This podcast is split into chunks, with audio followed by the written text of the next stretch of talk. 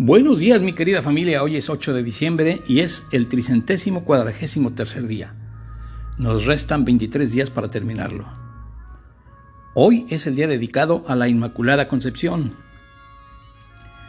Como vamos a hablar de un dogma, empezaremos definiendo qué es un dogma. Pues es un punto esencial de una religión, de una doctrina o de un sistema de pensamiento que no puede ponerse en duda. En la doctrina católica, un dogma es una verdad definida por la Iglesia Católica, es decir, es una verdad perteneciente al campo de la fe. Se tiene que creer en esa verdad sí o sí, sin más cuestionamientos, ni dudas, ni demostraciones. Es algo que se tiene que aceptar porque así está establecido, poniendo el argumento de que fue revelado por Dios y transmitido por los apóstoles a través de las escrituras o la tradición. No hay razonamiento aceptable. Sí o sí, como ya dije.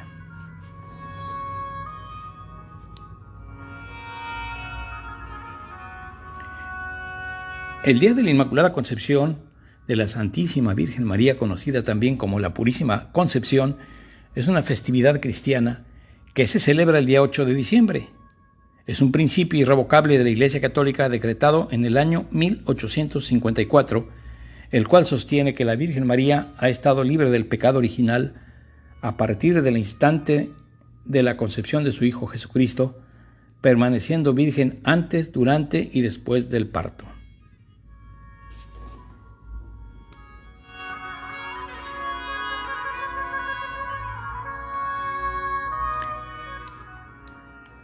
Este dogma desarrollado por la Iglesia Católica sostiene que Dios preservó a María desde el momento de su concepción de toda mancha o efecto del pecado original de Adán y Eva que había de transmitirse a todos los hombres por descendencia. De ahí la expresión del arcángel Gabriel, llena de gracia o gracia plena, reflejado en la Biblia.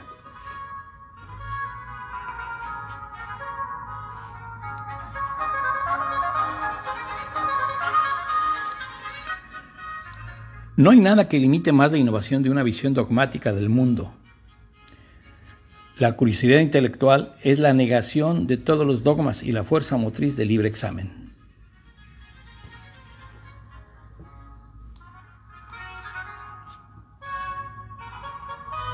Efemérides nacionales.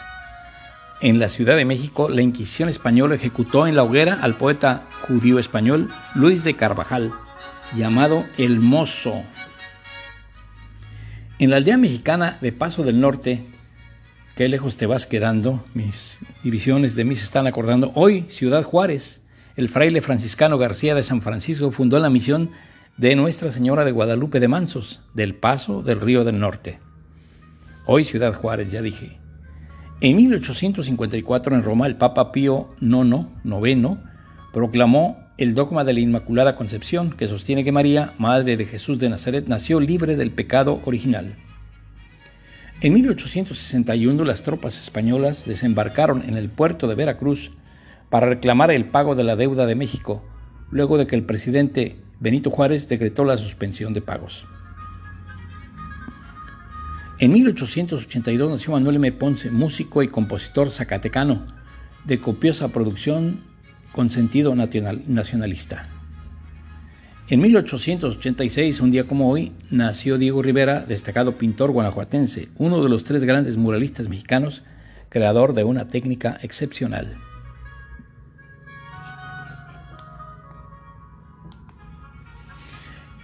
En 1954, en México se estableció por decreto gubernamental la fundación de la Universidad de Chihuahua, que actualmente es la Universidad Autónoma de Chihuahua.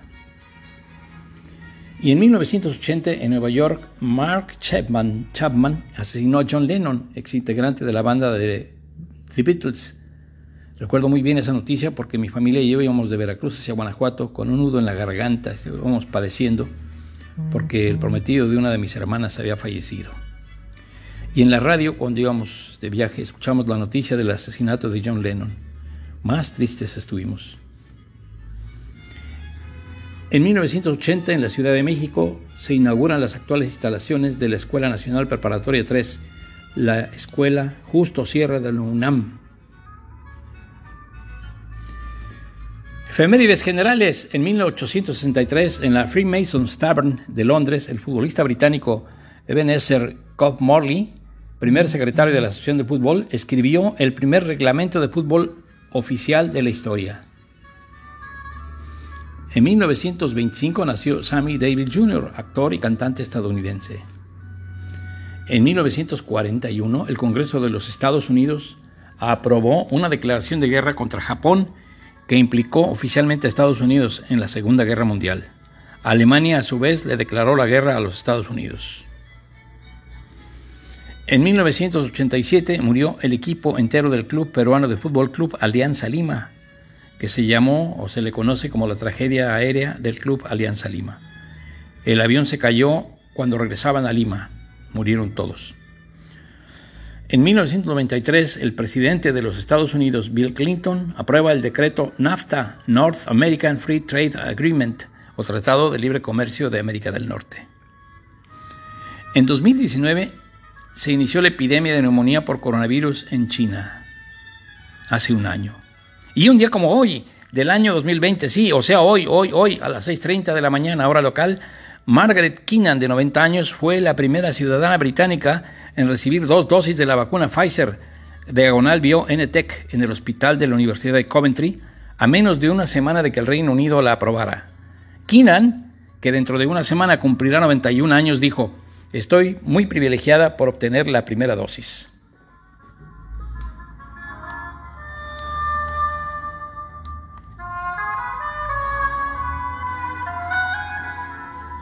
Pues el santoral de hoy es la concepción de la Virgen María. No hay más, no hay otros santos. Nadie le puede disputar este título a la Inmaculada Concepción. Además de ser un dogma, pues es la única.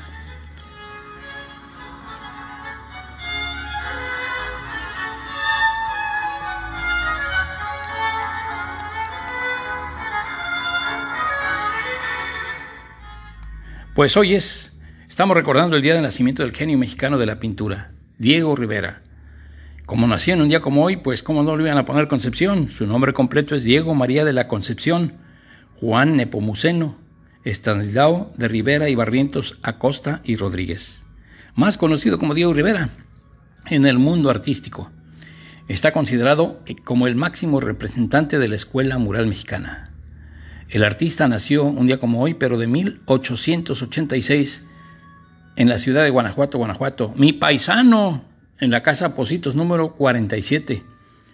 Nació junto con otro, un hermanito que se llamó Carlos María, quien murió al año y medio de haber nacido. Así que Diego fue gemelo. Su familia se mudó a la Ciudad de México cuando él apenas tenía tres añitos. Creo que tuvieron problemas políticos de índole religiosa y por la afiliación de su papá, la afiliación política de su papá y se fueron a la Ciudad de México. Diego sufrió de raquitismo en su niñez, por lo que su constitución física era muy débil y a pesar de ello su papá insistió en que ingresara en el colegio militar. Pero Diego empezó a asistir también a clases nocturnas a partir de 1896, es decir, a los 10 añitos, a la Academia de San Carlos, donde conoció al célebre paisajista José María Velasco. Luego, gracias a una subvención del Estado en 1905 otorgada por Justo Sierra, secretario de Educación de ese entonces, y después en 1907, obtuvo otra beca por el entonces gobernador de Veracruz, don Teodoro de Esa, el joven pudo viajar a España, donde se familiarizó con la obra de Goya, del Greco y Bruegel, y además ingresó en el taller del paisajista, paisajista más famoso de Madrid de aquel momento, Eduardo Chicharro. Rivera se fue después a París en 1809, en donde se reunió con algunos de sus amigos y artistas, por ejemplo con el pintor italiano Amadeo Modigliani, quien pintara su retrato en 1914, y el escritor y periodista soviético Ilya Ehrenburg. Ambos, junto con la esposa del propio Modigliani y otros escritores y pintores, fueron plasmados en el cuadro de Mari Boroviev que se llama Homenaje a los amigos de Montparnasse.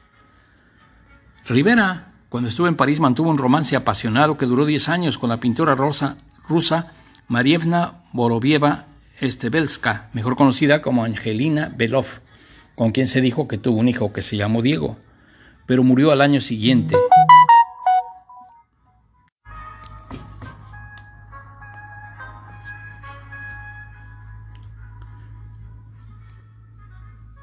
Creo yo que el niño murió de pobreza. Los libros que consulté o las páginas que consulté no encontré nada, pero sé de pláticas con mi cuñado que murió de frío. Incluso lo calentaban quemando libros. Pero luego se menciona más adelante que tuvo otra hija que se llama Marica Rivera, a la que Diego no reconoció, pero se dice que la sostuvo económicamente. Y aquí abro un paréntesis porque en Guanajuato yo conocí a un hijo de esta señora llamado Jean Diego, radicado en París, y vino a Guanajuato a instancias del entonces director del Museo Diego Rivera, mi querido cuñado Federico Ramos Sánchez, quien fue invitado a unos festejos del museo, es decir, mi cuñado invitó a, a Jean Diego. Este hombre tenía el halo de Rivera.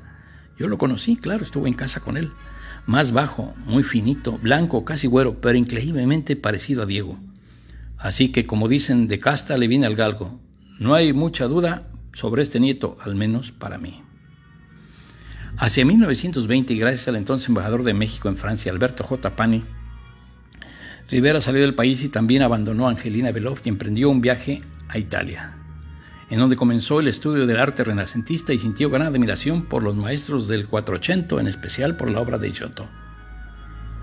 Por estas mismas fechas, Álvaro Obregón designó a José Vasconcelos como secretario de Educación y Rivera regresó a México en 1921, en donde participó en el renacimiento de la pintura mural, iniciado por otros artistas y patrocinado por el gobierno en las campañas emprendidas por Vasconcelos, y en las cuales participó al lado de los muralistas mexicanos José Clemente Orozco, David Alfaro Siqueiros, Rufino Tamayo, así como del artista francés Jean Charlotte y alguien que no suele mencionar muy frecuentemente, Javier Guerrero.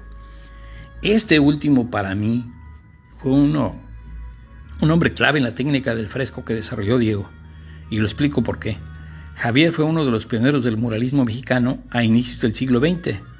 Aprendió pintura trabajando con su papá, quien era albañil, pintor y decorador. De tal manera que Javier, siendo prácticamente autodidacta, aprendió la fórmula perfecta de su padre albañil para elaborar el estuco, que es la base del fresco. Y así, al convertirse en ayudante de Diego desde el primer mural que hizo en México, formaron una simbiosis perfecta para aplicar la técnica. Pero esta es una hipótesis mía, ¿eh? no lo he leído en ningún lado, es algo que yo saqué a conclusión de algunos estudios.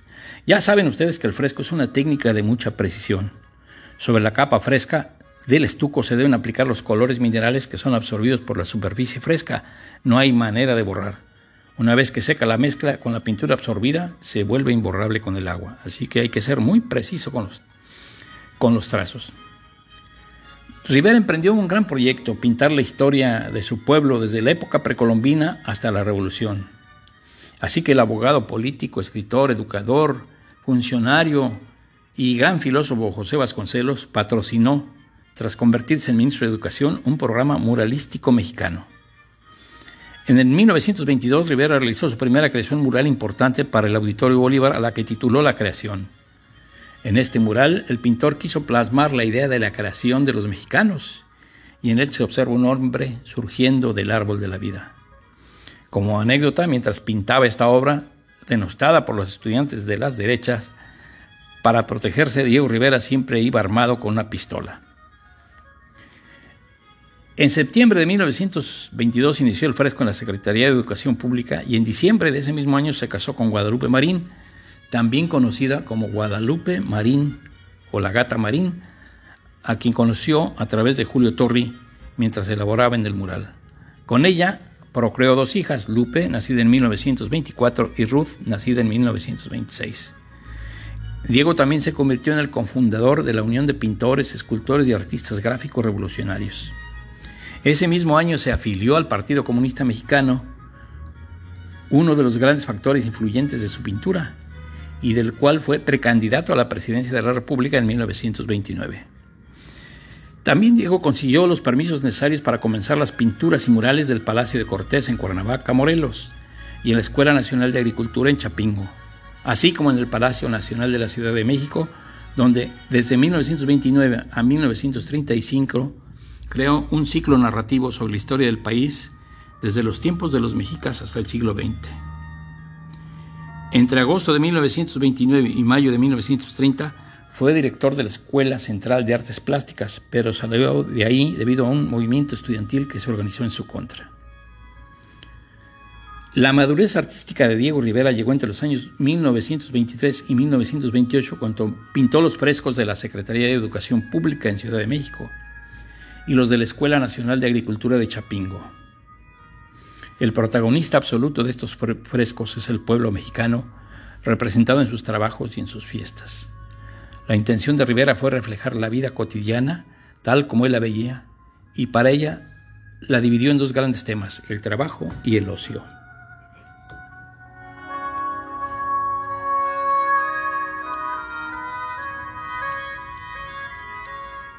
En 1926, Diego Rivera entró a formar parte de la Sociedad Ocultista Estadounidense AMORC, o Antigua Orden Mística Rosacruz. Este mismo año fundó en la Ciudad de México una logia de esta entidad, la que llamó Gran Logia Quetzalcoatl, donde pintó una imagen de esta antigua divinidad azteca. Rivera decía que desde esta organización ocultista podría expandir las ideas comunistas a Estados Unidos. Ajá, ¿cómo no? También afirmó que la organización era esencialmente materialista en la medida en que solo admite diferentes estados de energía y materia y se basa en el antiguo conocimiento oculto egipcio de Amenhotep IV y de Nefertiti. Pero donde verdaderamente Diego Rivera creó una imagen visual de la identidad mexicana moderna fue en los frescos que a partir de 1929 pintó en el Palacio Nacional. Es su gran obra y en ella Rivera ilustra la historia de México desde la época precolombina. Los murales ocupan las tres paredes que se encuentran frente a la escalinata principal del edificio, mientras que la pared central abarca el periodo que va desde la conquista española de México en 1519 hasta la Revolución. En el de la derecha, el artista describe una visión nostálgica e idealizada del mundo precolombino y en el de la izquierda plasma la visión de un México moderno y próspero. Diego en el extranjero.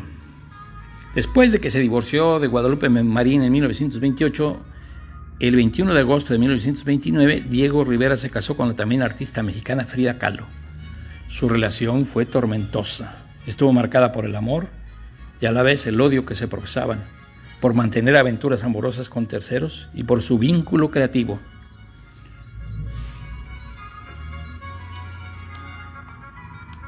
Su matrimonio fue definido como la unión entre un elefante y una paloma, por ser el grande y pesado como un elefante, y ella delgada y ligera como esta ave.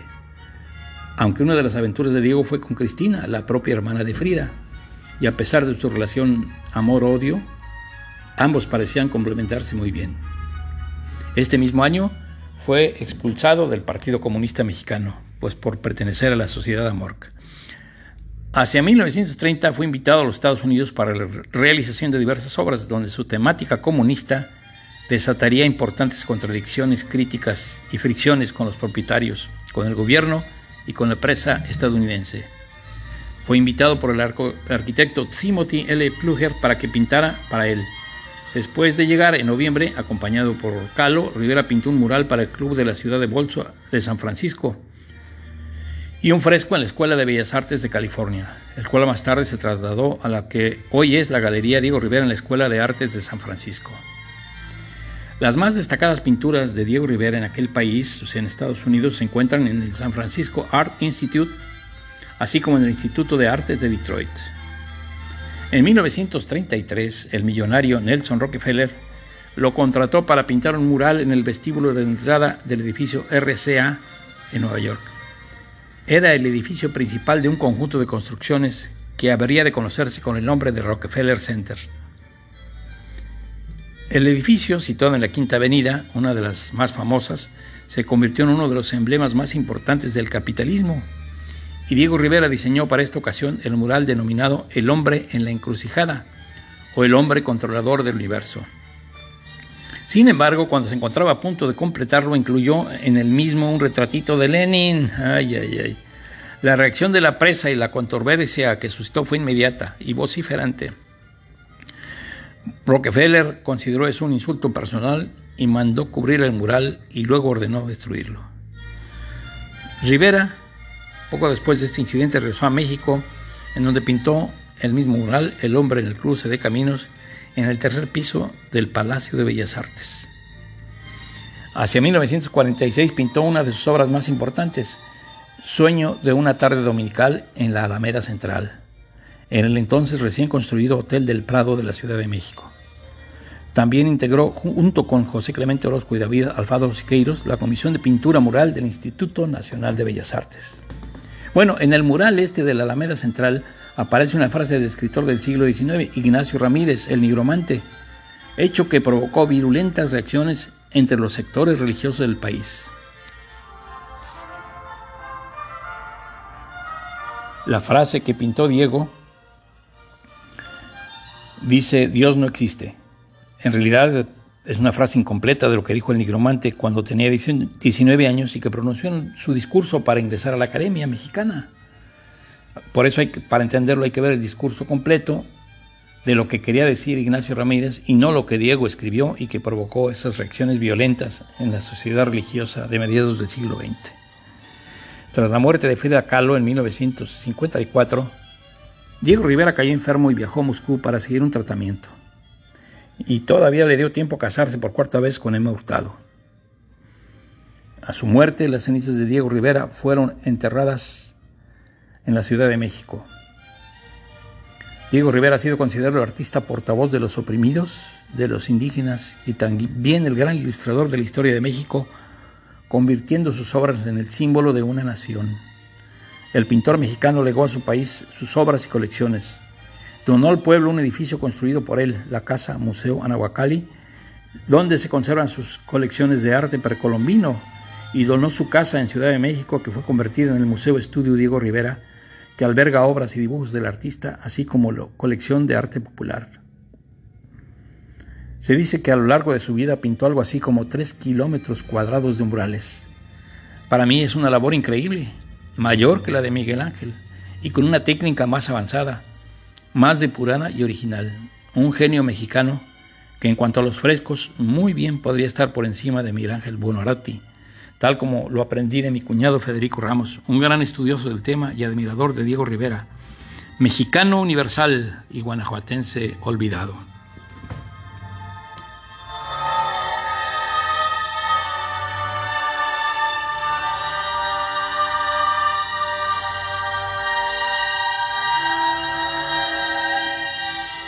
Es cuanto, mi querida familia.